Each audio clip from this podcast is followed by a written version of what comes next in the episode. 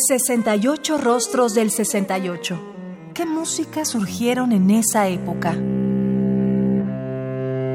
Julián Carrillo, quien vivió entre 1875 y 1965, mandó construir en 1917 sus primeros instrumentos especiales, arpas en forma de cítaras, en tercios, quintos y dieciséisavos de tono, mandolinas, violines, violas y violonchelos con distintas afinaciones y solo tres cuerdas, la octavina, el timbacarrillófono, el carrillófono y el carrillómetro. Además, adaptó instrumentos de viento para poder tocar los microtonos. En los años 40 mandó fabricar 15 pianos en microtonos que iban desde el tercio hasta el dieciséisavo de tono. Carrillo fue el único músico en el mundo que emprendió tan complicada tarea. En 1958, sus pianos recibieron una medalla de oro en la Exposición Universal de Bruselas por el alto valor cultural que representaban para la humanidad.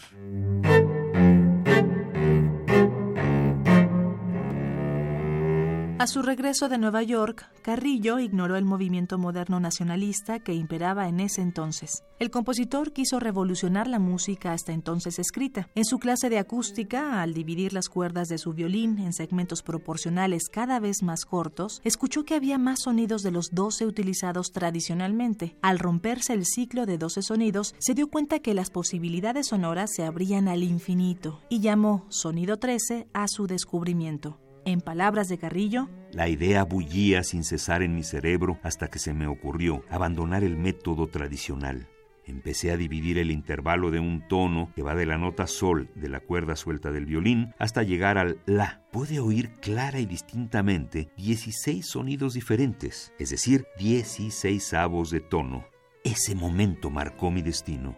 Las seis casi sonatas de cuartos de tono para violonchelo, realizadas entre 1959 y 1964, son obras que nos sumergen en estados anímicos muy intensos como el miedo o la nostalgia.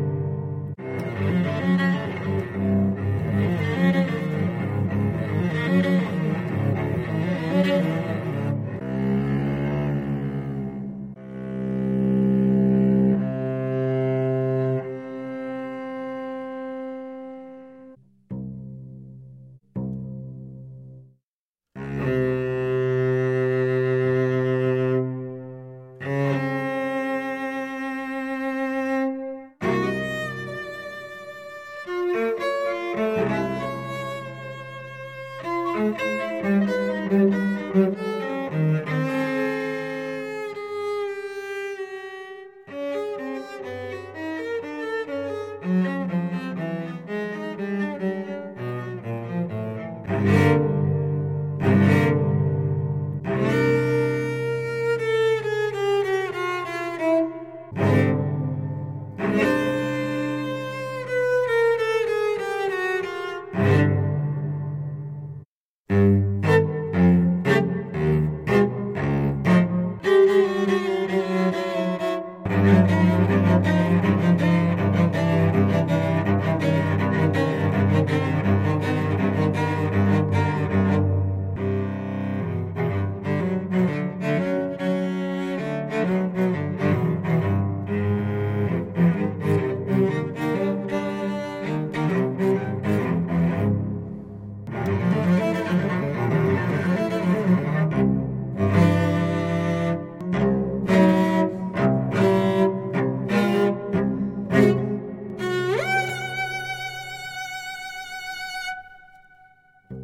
Fragmentos.